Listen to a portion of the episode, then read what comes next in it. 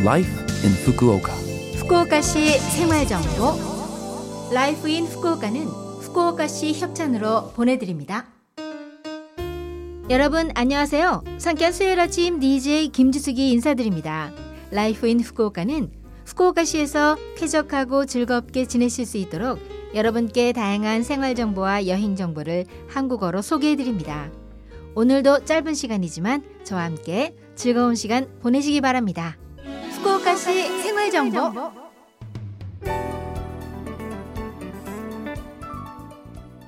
이제 본격적인 여름에 돌입하면서 이번 주말부터 여름방학이 시작되는 학교도 많은 듯한데요. 이번 주에는 후쿠오카 시내의 피서지를 소개해 드립니다. 야외 활동을 선호하신다면 계곡이나 폭포는 어떨까요? 후쿠오카시 사와라쿠에 위치한 노고우치 계곡은 700m 길이의 녹음에 둘러싸인 산책로가 있어서 계곡을 따라 산길을 걸을 수 있고 얕은 여울에서는 물놀이도 가능해 가벼운 마음으로 자연 산책을 즐길 수 있습니다.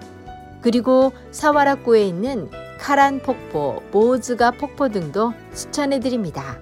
선선한 실내를 선호하신다면 박물관이나 과학관이 어떨까요? 추오쿠 로pon마츠에 위치한 후쿠오카시 과학관에서는 어린이의 여름방학 과제물인 자유연구에 적합한 과학 워크숍을 개최하고 플라네타리움도 항시 상영합니다.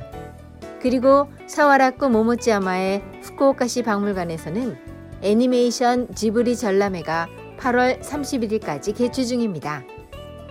그 밖에 도서관도 좋지 않을까요? 후쿠오카시 각구에는 도서관이 있는데 그 중에서도 후쿠오카시 박물관 옆에 위치한 후쿠오카시 종합도서관은 120만 권이 넘는 책이 소장된 대형 도서관입니다. 그림 연극이나 영화를 감상할 수 있는 미니 시어터 등의 프로그램도 있고 레스토랑이나 자습실, 담화실도 있어서 하루 종일 쾌적하게 지낼 수 있답니다.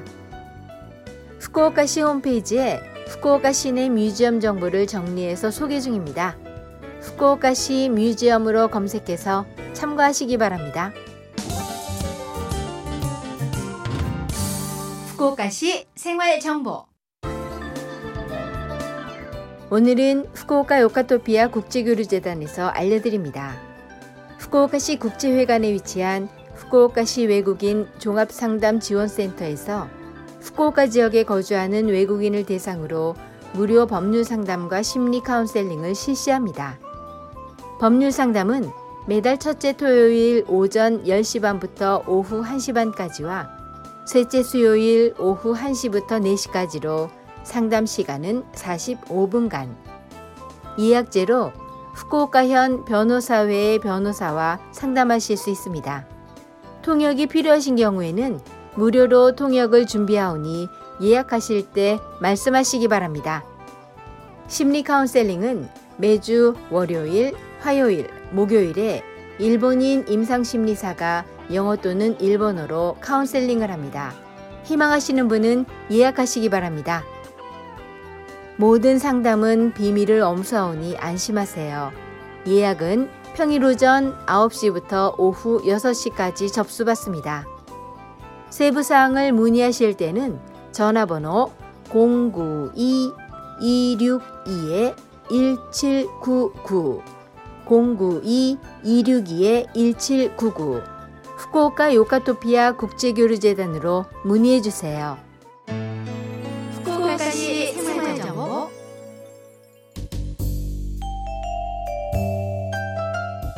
이번 주 Life in 후쿠오카 한국어 어떠셨어요?